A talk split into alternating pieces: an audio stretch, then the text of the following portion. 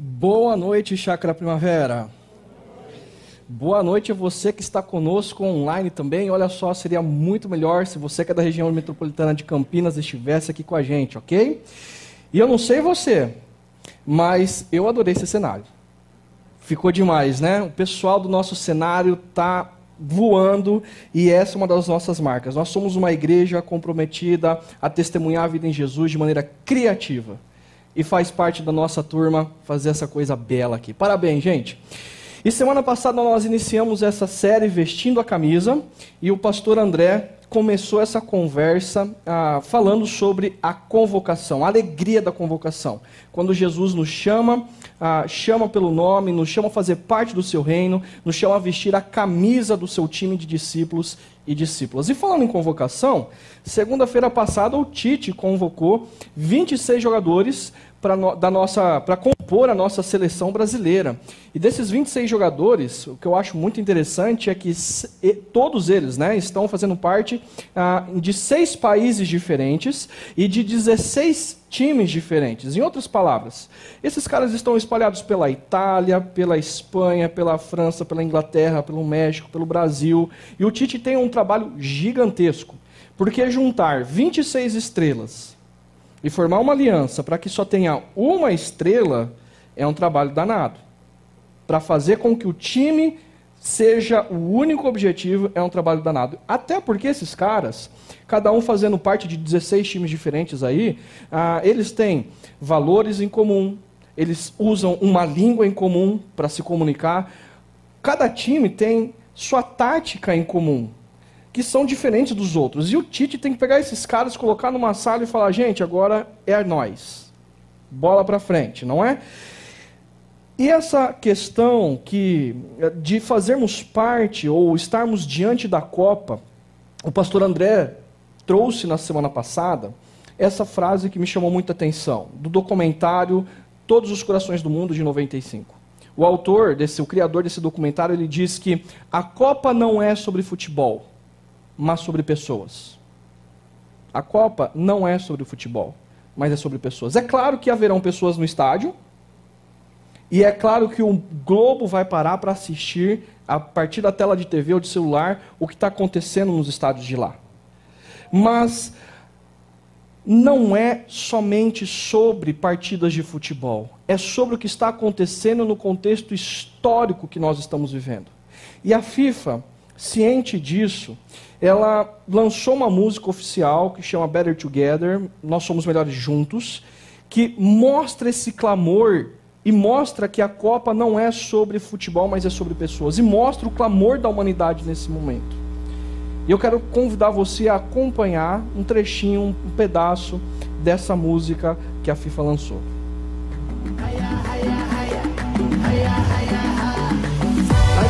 Can and down, what can you do?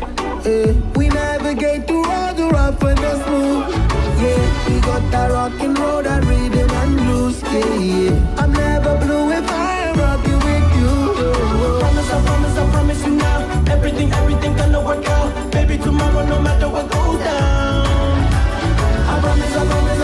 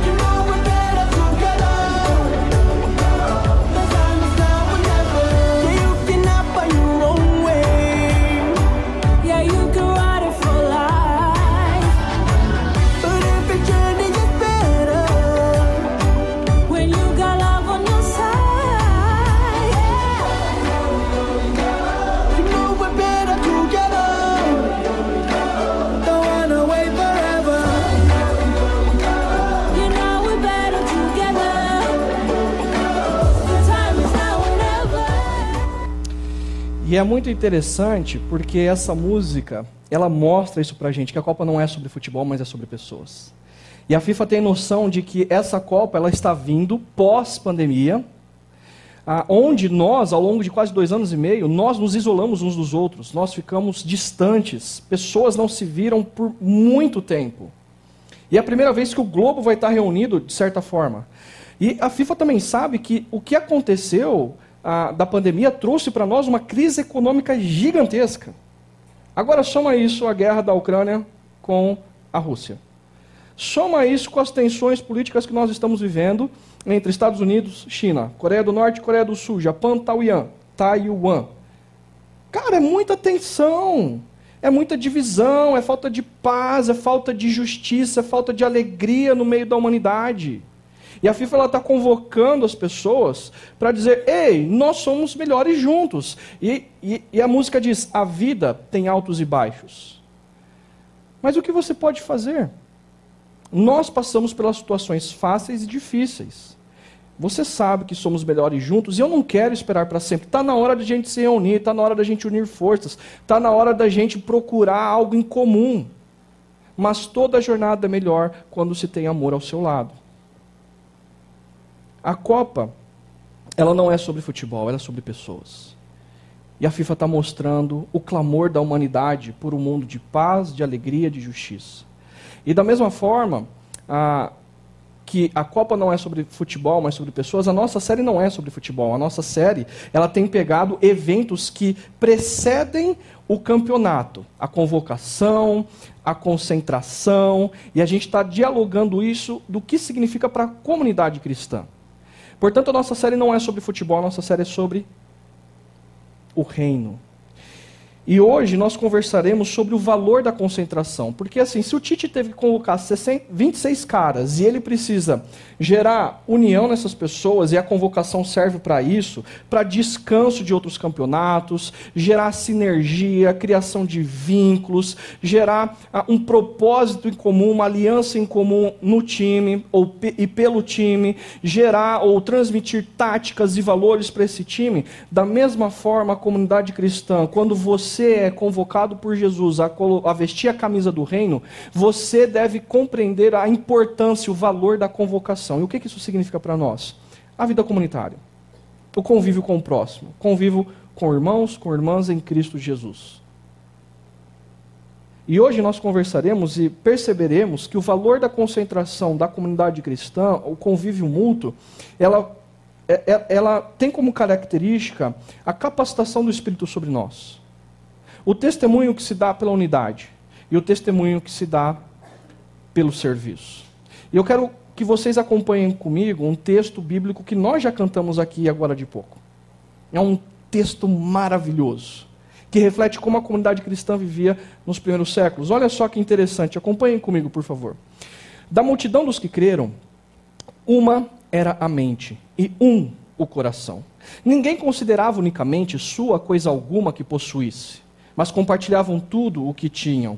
Com grande poder, os apóstolos continuavam a testemunhar da ressurreição do Senhor Jesus, e com grandiosa graça estava, estava sobre eles. Não havia pessoas necessitadas entre eles, pois os que possuíam terras ou casas vendiam, traziam dinheiro da venda e o colocavam aos pés dos apóstolos, que o distribuíam segundo a necessidade de cada um. Esse texto está lá no livro de Atos, capítulo 4, do verso 32 ao 35. E essa comunidade ela estava vivendo em concentração. Ela entendeu a importância de viver em concentração comunitária. Mas antes de nós aprofundarmos um pouco, eu quero mostrar a lógica daquilo que Lucas está mostrando aqui. Quem é a multidão dos que creram? É a comunidade de discípulos. Mas quem foi essa multidão? Se você voltar lá para Atos, capítulo 1, capítulo 2, você vai perceber que os discípulos estavam reunidos em Jerusalém. Jesus havia morrido, Jesus havia ressuscitado, Jesus prometeu o Espírito Santo e diz: Fiquem em Jerusalém até que o Espírito Santo desça sobre vocês e vocês serão minhas testemunhas. Então, eles estão reunidos porque Jesus voltou aos céus. E eles estão no momento onde toda Jerusalém e, e pessoas de povos de todo mundo vinham para Jerusalém como se fosse um grande carnaval, uma festa carnavalesca, lotado de gente. Eles estavam reunidos numa casa. Quando o Espírito Santo desce sobre eles. E esses homens, eles começam a falar em outras línguas. Pessoas que sabiam o grego ou o hebraico começam a falar italiano, alemão, grego, latim, inglês.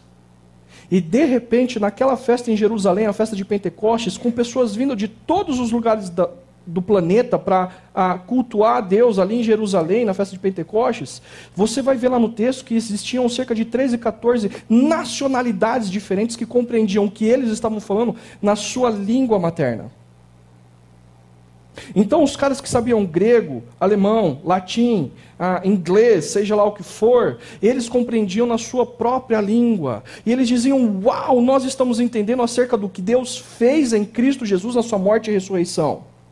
E da multidão dos que creram, se você ler lá em Atos, foram cerca de 3 mil pessoas que se renderam a Jesus naquele dia.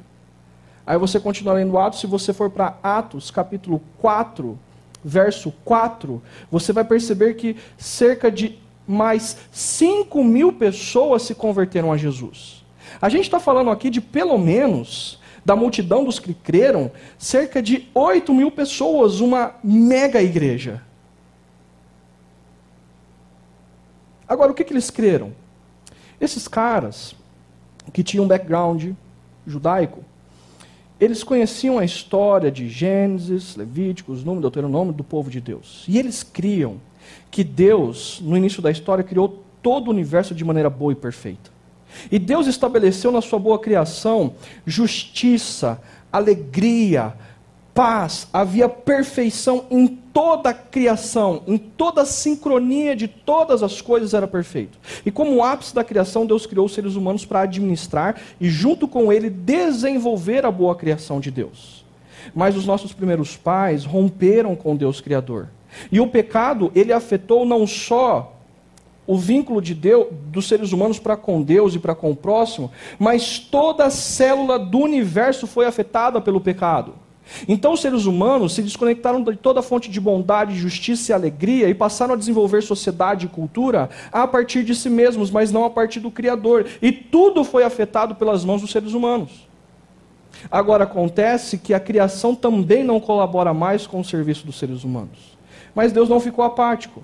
Deus escolheu um povo, a partir de Abraão, o povo de Israel, para que esse povo fosse uma maquete fosse a representação do reino dele, de justiça, de alegria, de bondade, de, de paz para as outras nações. Então aquele povo receberia a lei de Deus e viveria de tal forma, tão bela, tão vigorosa, que as outras nações viriam e diriam: Uau!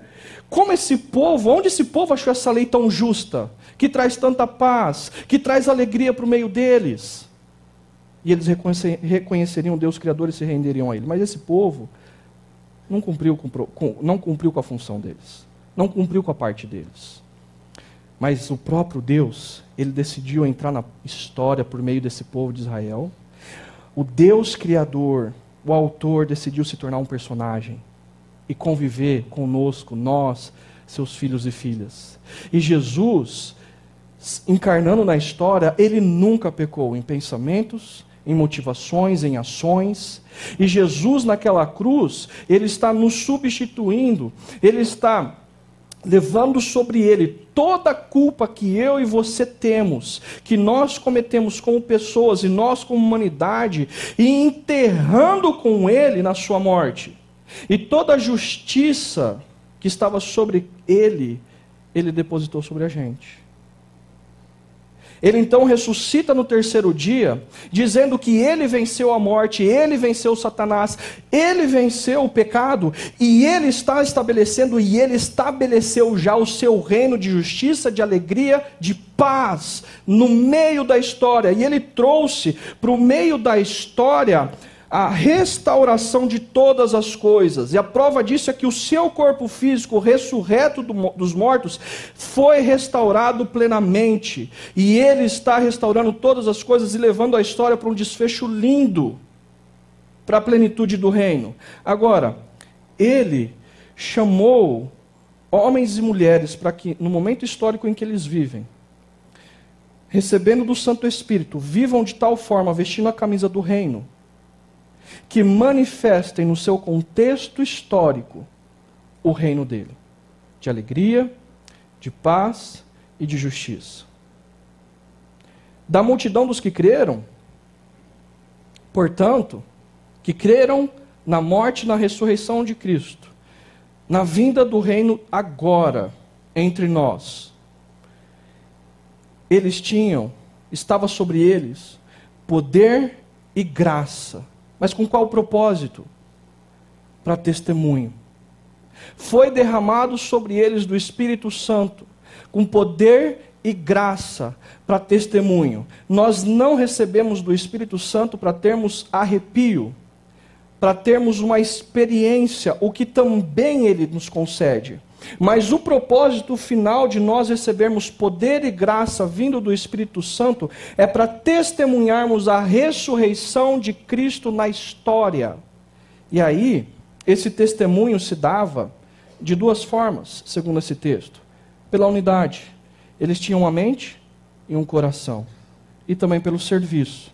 Nesse caso, do, doando ou vendendo suas propriedades e doando dinheiro para os necessitados, abrindo mão de bens materiais. É dessa forma que esse texto funciona. Portanto, a gente vai conversar primeiro sobre como o Espírito Santo nos capacita, ou para que, que o Espírito Santo nos capacita. Ao vivermos em concentração. Verso 33, Lucas diz: Com grande poder os apóstolos continuavam a testemunhar da ressurreição do Senhor Jesus, e grandiosa graça estava sobre todos eles. E o interessante aqui é que Lucas, ele coloca em paralelo grande poder e grandiosa graça, e no centro está o propósito, para testemunhar da ressurreição do Senhor Jesus. Agora, você precisa compreender que, como eu já disse, o Espírito Santo não é dado para você como ponto final. Você é um canal. E você recebeu do Espírito Santo não porque você merece. Deus ele não ama você porque você se dedica a amá-lo. Deus ele não vai abençoar mais a você porque você se dedica a cumprir com as regrinhas religiosas. Vamos ser honestos, ó, compara a sua vida aí. Pega os seus pensamentos, as suas motivações e as suas ações. Você se considera uma pessoa boa, certo? Compare-se a Jesus. Quem ganha? Hum? Ele, certo? Quem é o camisa 10 do time? Ele, certo? Perceba que não é sobre você, mas é sobre ele. Você não ama para que ele te ama, mas porque ele te amou na cruz e na ressurreição, então você é amado por ele. Não é o seu desempenho que faz Deus amar você, mas é o desempenho de Jesus naquela cruz, se sacrificando no seu lugar, que faz com que Deus ame você como você é, como você está. Não é porque você é bom, porque você recebe do Santo Espírito, mas é porque Jesus foi bom no seu lugar e você creu e se rendeu a Ele que você recebe do Santo Espírito. Agora, qual é o propósito de grande poder e graça estar sobre mim, sobre você e sobre a comunidade daqueles que têm o mesmo sobrenome? Do Pai, do Filho e do Espírito Santo. O propósito de nós recebermos do Santo Espírito com grande poder e grande graça é para que nós testemunhemos da ressurreição de Cristo no momento histórico que nós estamos vivendo. Existem pessoas que afirmam que se renderam a Jesus e elas ah, estão muito confusas nos últimos meses por conta da postura daquilo que se chama de igreja evangélica. E em parte essas pessoas elas estão corretas. Porque essas pessoas elas se tornam confusas e com medo. Porque assim, e se eu estiver sendo enganado? Olha a maneira como essa igreja evangélica ou as comunidades que eu conheço vivem. Eu tenho medo porque as pessoas elas eu olho para elas, mas não tem justiça, não tem paz, não tem alegria. E essas pessoas, elas estão confusas, talvez, porque elas deixaram de colocar a sua esperança no rei e no reino. E elas estão colocando as suas esperanças naquilo que elas estão vendo. Em parte vocês estão certos. Há grande confusão e há medo. Mas eu quero convidar você a se lembrar que nós recebemos do Espírito Santo com poder e graça para testemunharmos da ressurreição de Cristo, não para que a igreja faça tudo certo.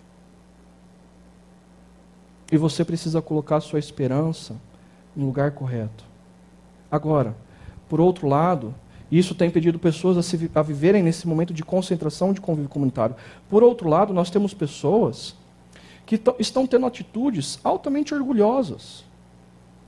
Elas juram de pé junto que elas têm a verdade. Que com elas está aquilo que ninguém concorda com elas. É isso que está acontecendo? Pessoas que se afirmam cristãs, elas estão rotulando irmãos e irmãs em Cristo, rompendo com família, rompendo com comunidade cristã, estão criando um estilo de vida do qual não é o propósito pelo qual Deus derramou do Santo Espírito sobre ela. Mas em nome do orgulho, em nome de uma posição correta e de uma ação belicosa para com o próximo, de guerra, elas estão rompendo relacionamentos. Ei, Jesus derramou do Santo Espírito, Atos 1:8, para que nós sejamos testemunhas dele, ressurreto, do reino já em nosso meio. Ambas as pessoas precisam depositar a sua esperança no Rei ressurreto e no reino que já está entre nós. Deus não derramou do Espírito Santo sobre a igreja ou sobre nós para que nós sejamos bélicos contra o nosso próximo, ou para que nós possamos então nessa noite reavaliar as nossas motivações e aonde está a nossa esperança. Mas é no convívio comunitário, na concentração que nós experimentamos do poder e graça de Deus para testemunhar do Senhor Jesus ressurreto. Para experimentar entre nós e através de nós do reino de Deus de alegria, de justiça e de paz.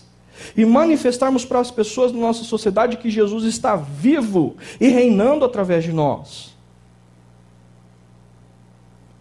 Se é e você precisa perceber o valor dessa concentração, de que é na concentração que nós experimentamos do poder e de graça, do testemunho, do Espírito Santo para testemunharmos Jesus ressurreto e o seu reino, nós também experimentamos ou testemunhamos desse poder através da unidade.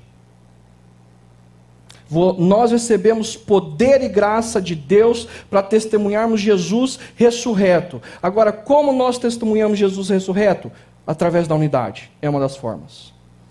Lucas vai dizer o seguinte: da multidão dos que creram era uma mente o coração. Eu não vou explicar quem é a multidão dos que creram, já expliquei.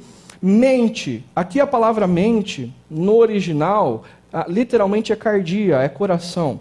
Mas o autor ele não está pegando a, literalmente, e os tradutores também não. Eles estão pegando qual era o conceito de coração daquela época. E o conceito de coração daquela época era a fonte de desejos que geravam pensamentos. Então, por exemplo, ou uma palavra mais forte, é das entranhas saíam os desejos. Quando você está com fome, e a sua barriga faz aquele barulho de que está com fome, logo te gera um desejo e um pensamento de comer, de saciar a fome, a sede. E ainda, a palavra coração aqui literalmente é psique, mas é a fonte de vida. Essa é a ideia que gera pensamentos. Mas o verbo mais importante aqui é esse pequenininho, era. Porque a ideia aqui é de que essa comunidade, essas, presta atenção nisso aqui que eu estou falando pelo menos 8 mil pessoas, ok? 8 mil pessoas, com preferências diferentes, com tradições diferentes, com valores diferentes, com línguas diferentes, culturas diferentes, da multidão dos que creram, era um o coração, uma a mente. Em outras palavras, eles viviam de tal forma que eles compreenderam o maior evento da história da humanidade, o maior fato histórico da humanidade. Cristo ressuscitou dos mortos. Isso é um absoluto para eles. O resto se torna secundário.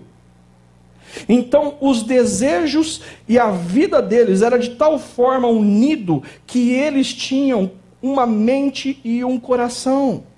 Quando um casal se casa, eles estão dizendo assim: olha, o eu vai ficar em segundo lugar para que o nós exista. Então eles passam a ter os mesmos desejos, eles passam a ter os mesmos pensamentos, os mesmos propósitos para que o nós exista. E questões secundárias ficam de lado. Agora, de manhã, conversando com o pessoal, eu fiz uma pergunta. Vamos ver se vocês acertam, hein? Quando a gente vai aconselhar casais ah, que vão casar, ou casais que estão em conflito, a gente faz a seguinte pergunta. Porque, via de regra, as pessoas elas se confundem aquilo que é primário aquilo que é secundário. Por exemplo, torcer para o Palmeiras. É primário ou é secundário? O pessoal da manhã diz que é terciário. Ok? Mas entre torcer para o Palmeiras e Corinthians, é primário ou secundário? Você gostar de um estilo musical e a seu cônjuge, a sua, sua esposa, seu marido, gostar de outro, é primário ou secundário? É secundário, são preferências pessoais. Mas vamos lá. Fidelidade é primário ou secundário? Transparência é primário ou secundário? Cumplicidade é primário ou secundário? Isso é absoluto. O resto é secundário.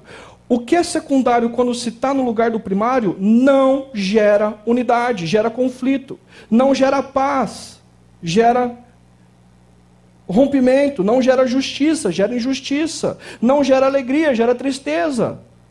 Agora, o que essa comunidade está fazendo é: o reino de Deus está sobre nós, porque na ressurreição de Cristo, Ele trouxe o reino para o meio, Ele trouxe a eternidade para o meio da história e nós já estamos vivendo nisso. O isso é absoluto, o resto é secundário. E eles estavam entendendo que grande poder e graça estava sobre eles para testemunhar da ressurreição de Cristo, e o testemunho deles era por meio da unidade. Jesus orou pela nossa unidade, de tão importante que ela é. A minha grande pergunta é: o que impede você de ter os mesmos desejos e pensamentos, ou unidade, com outros da comunidade cristã.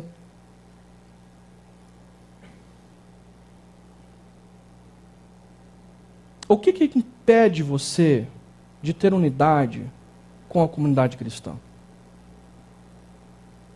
Porque se o reino foi estabelecido, os princípios e valores de Deus foram estabelecidos, por que pessoas estão rotulando outras, estão excluindo outras, bloqueando outras em prol daquilo que elas dizem que é verdade. Em prol de uma preferência pessoal, sendo que o reino é absoluto, não a preferência pessoal. Porque você, é, talvez você tenha rotulado pessoas a partir daquilo que elas não concordam com você e é secundário. Outras pessoas, por exemplo, coisa simples, tá? Ah, eu não, imagina essas pelo menos 8 mil pessoas, cada um reivindicando, reivindicando suas preferências pessoais, suas tradições, seus valores, seus gostos. Não ia dar certo. Portanto, o que é que impede você de perceber que o reino foi estabelecido, o grande poder e graça está sobre você, e você está, testemunhando Cristo ressurreto e o reino entre nós por meio da unidade? Porque talvez você esteja degladiando com irmãos e irmãs, filhos e filhas, cônjuges, por questões secundárias. E você não está gerando unidade. Na maneira como você posta nas redes sociais, na maneira como você posta no WhatsApp, na maneira como você conversa com pessoas ao seu redor.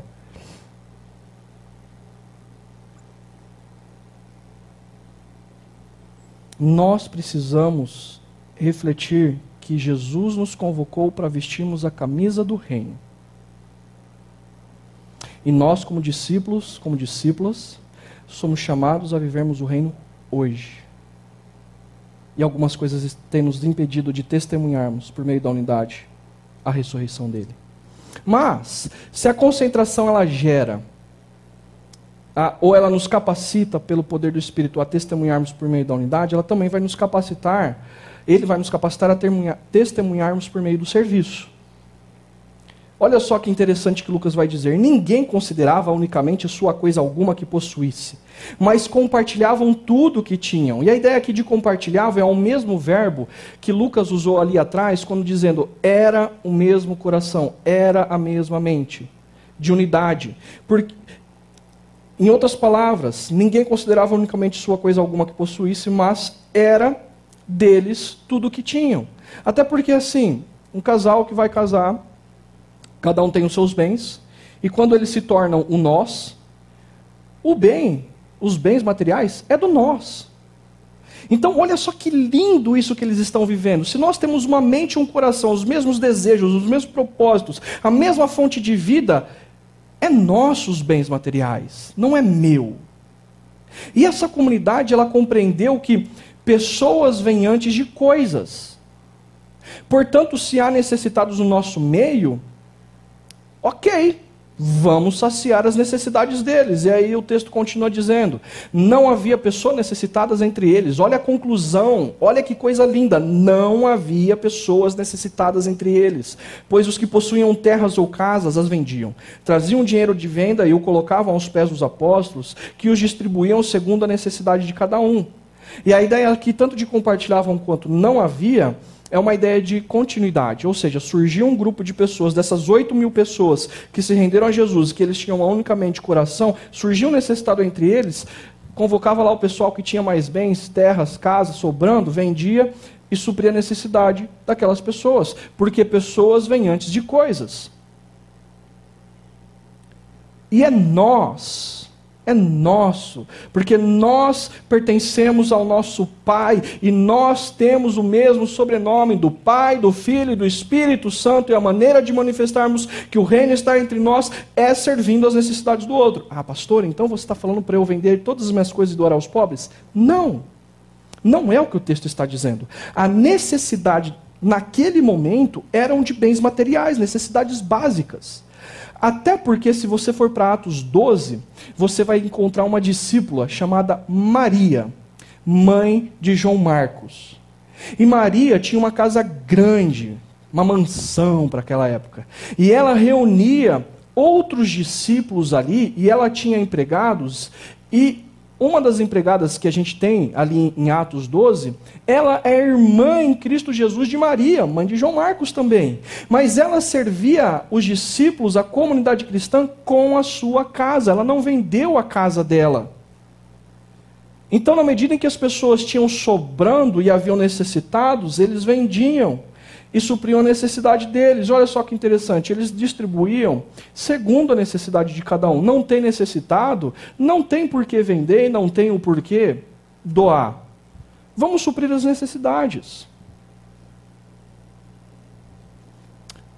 Mas o que eu acho mais belo aqui é o contexto. Porque você tem que ter em mente que Lucas está escrevendo para um público greco-romano e para um público judeu que se tornou discípulo de Cristo. No contexto grego, eles tinham um ideal de amizade. Você já ouviu esse negócio de alma gêmea? Vem lá dos gregos esse negócio aqui. Os gregos entendiam que um ideal de amizade era o seguinte: você é tão amigo de alguém, tão amigo de alguém, que você tem uma alma em dois corpos diferentes. E como você sabe que você é uma alma, alma, gêmea de alguém ou você tem um ideal de amizade? Porque vocês são tão amigos, tão amigos que vocês compartilham experiências, compartilham bens materiais, vocês compartilham coisas, vocês compartilham a vida entre si. E eles tinham um ideal de república, um ideal de sociedade. Onde as pessoas elas conviveriam tão bem, mas tão bem, que elas passariam a servir as necessidades dos outros de maneira voluntária. Mas a pergunta é: quando que os gregos conseguiram fazer isso? Nunca. Aí, de repente, chega o Império Romano. invadindo países, destruindo tudo, através de uma imposição com poderio militar e instaurando uma única cultura, uma linguagem neutra, o grego e a cultura grega. Todo mundo queria saber o que o Império Romano estava fazendo, tinha que entender o grego. Eles usavam daquela língua. Mas era através de uma imposição por poderio militar e cultural sobre aquela sociedade. E na cultura judaica, os judeus ouvintes de Lucas, os caras conheciam a Torá, o Antigo Testamento, e sabia que na Torá existia uma lei que se chamava o ano do jubileu. Sabe o que significava essa lei? Que a cada 50 anos, no ano quinquagésimo, todas as dívidas eram perdoadas. E se você tivesse feito uma dívida não conseguia pagar, e você se tornou um escravo para pagar sua dívida, no ano quinquagésimo você seria libertado. Por quê? Qual era o propósito dessa lei? Para não haver pobres no meio do povo de Deus. Sabe o que é belo quando você lê Lucas e quando essa sociedade, essa, essa comunidade que está em concentração nasce? Essa comunidade ela nasce não por um ideal grego de amizade e de sociedade, não pela imposição de um poderio militar ou cultural que vai estabelecer o reino de Deus, e nem por uma determinada religião que vai impor regras de comportamento para as pessoas adorarem e não ter necessitados no meio deles. Até porque é impossível estabelecer o reino de Deus por meio de uma cultura, por, por meio de um poderio militar ou por meio de uma religião. Sabe o que aconteceu com essas pessoas e que os gregos, os romanos e os judeus não conseguiram fazer? Eles se renderam a Jesus ressurreto e ao reino. Por isso eles tinham uma mente e coração, por isso eles testemunhavam unidade, porque era nós, eles supriam as necessidades dos outros. Era algo totalmente voluntário entre eles, porque estava grande poder e grande graça na maneira como eles viviam. Isso é lindo. Isso é lindo demais. E deixa eu te contar uma notícia. Você foi convocado. Você foi convocado. Você foi convocado a vestir a camisa do reino. Como um discípulo, como uma discípula. O poder de Deus já foi derramado sobre você.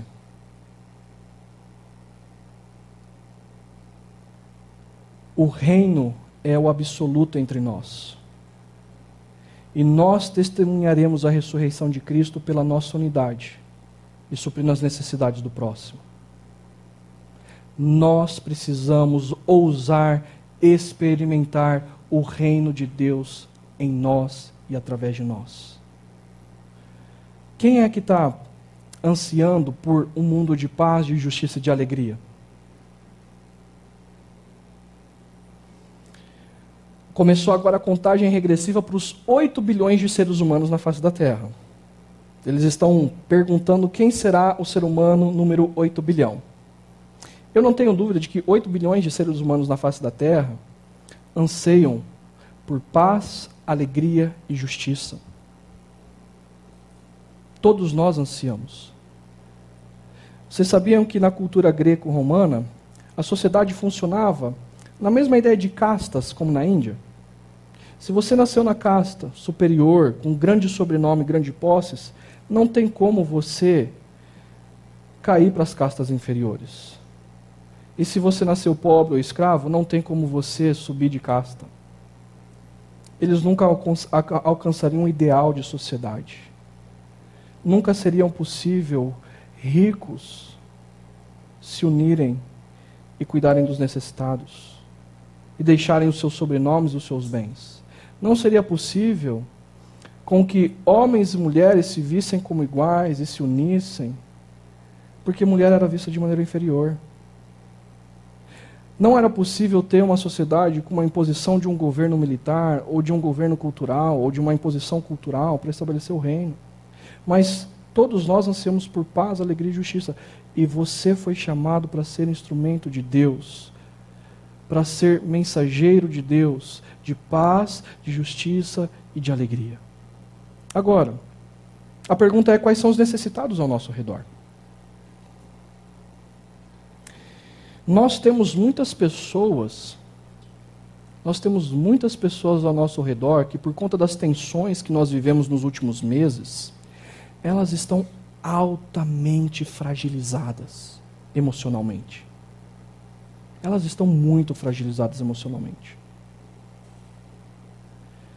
Sabe quem é o agente de alegria, de paz e de justiça na vida dessa pessoa, trazendo restauração, cuidado emocional delas?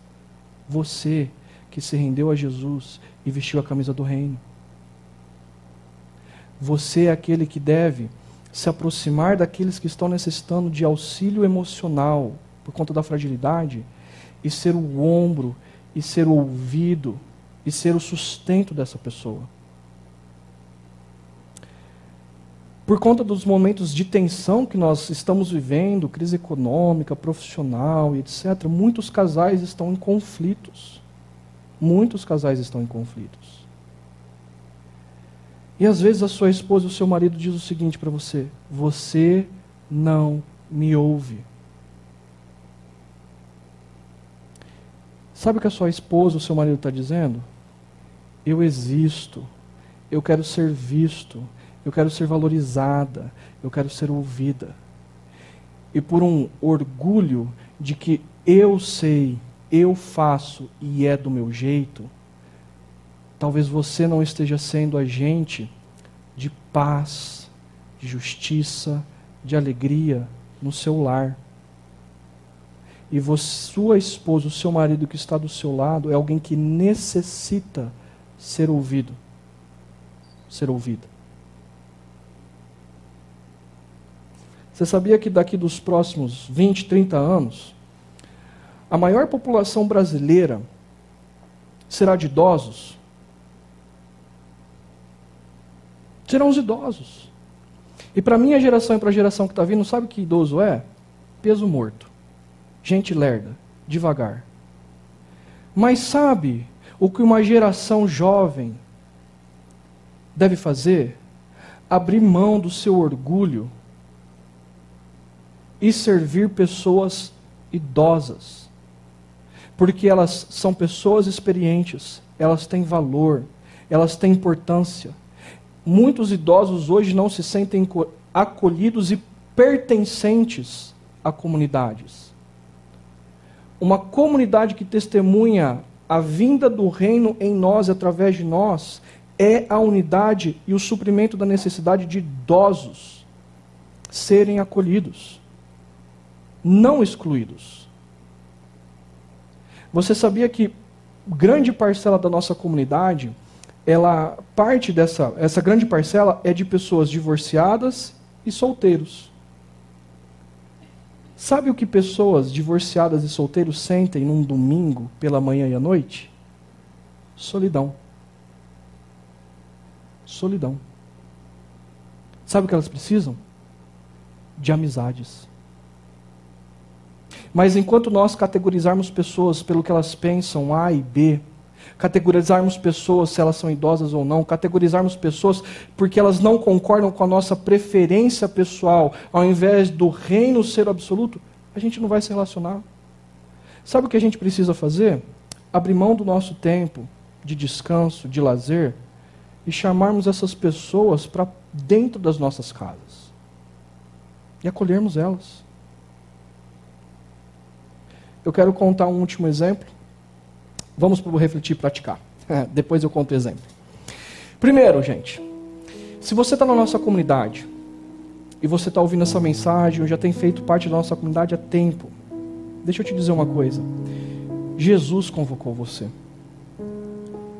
Naquela morte e ressurreição, Ele amou você. E Ele tem chamado você a vestir a camisa do discípulo da discípula. Renda-se a Ele. Aí você vai dizer assim, mas pastor, eu vejo a, a igreja evangélica. Tá, você está certo, você está certo. Por isso meu convite não é você se render a uma instituição ou você se render a um grupo de pessoas. Renda-se a Jesus. Faça parte da comunidade cristã. A comunidade cristã é feita de pessoas falhas, limitadas. as quais Jesus morreu por elas. E a concentração da comunidade cristã é, é essa reavaliação constante que nós fazemos do nosso coração, dos nossos valores, para experienciarmos juntos o poder de Deus sobre nós. E todos nós estamos no mesmo nível. Deixa de lado aquilo que você ouve e aquilo que você vê. Renda-se a Jesus, experimente o amor dele. Vista a camisa do discípulo. Faça parte de uma comunidade, de um grupo de pessoas que de fato estão vivendo e querem viver essa realidade. Agora, quais são as barreiras que você cria para não viver na concentração em comunidade? Aí você vai falar assim: ah, eu não tenho tempo, eu não tenho isso, eu não tenho aquilo. Você entendeu que Deus entrou na história ele morreu e ele ressuscitou e o reino dele está entre nós. Hoje pela manhã, um jovem nosso uh, e o pai vieram compartilhar. O menino ia fazer o um Enem. E ele estava aqui, ele estava aqui com a gente de manhã. E o pai dele falou assim: Eu estou ensinando ele que, em primeiro lugar, vem as coisas de Deus, depois as demais coisas. E aí o menino falou assim: Não, eu estou aqui porque eu fiz a minha parte. Agora, Deus vai me abençoar no Enem. Eu não tenho mais que estudar três horas, uma hora e meia.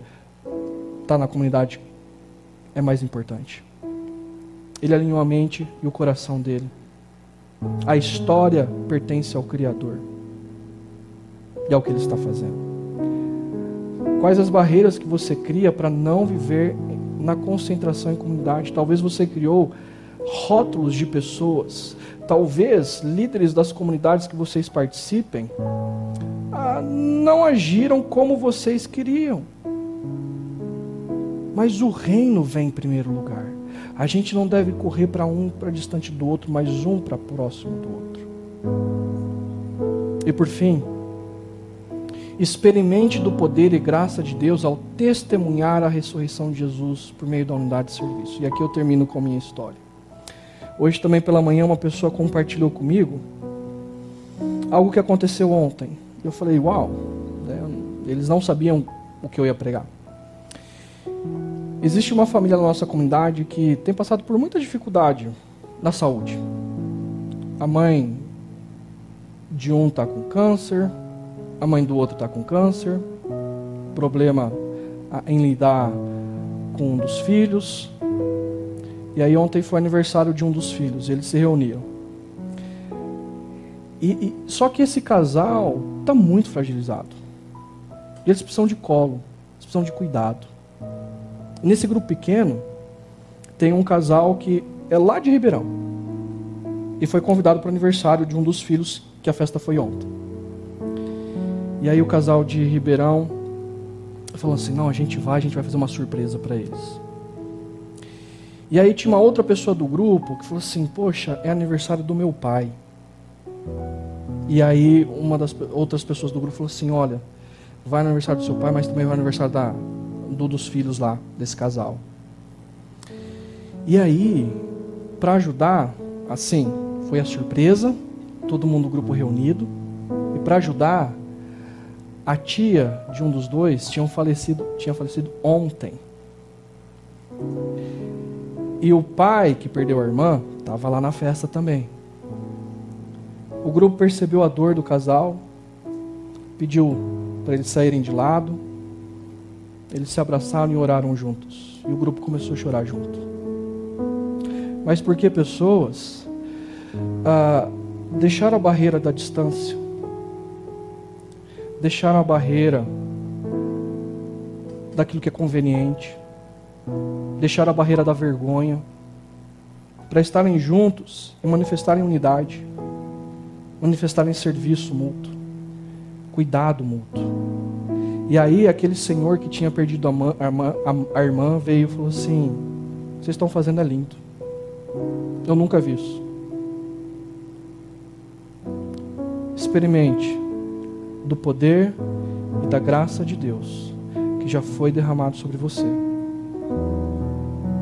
testemunhando a ressurreição de Cristo, por meio da unidade e por meio do serviço. Faça dessa última canção a sua oração e Deus te abençoe.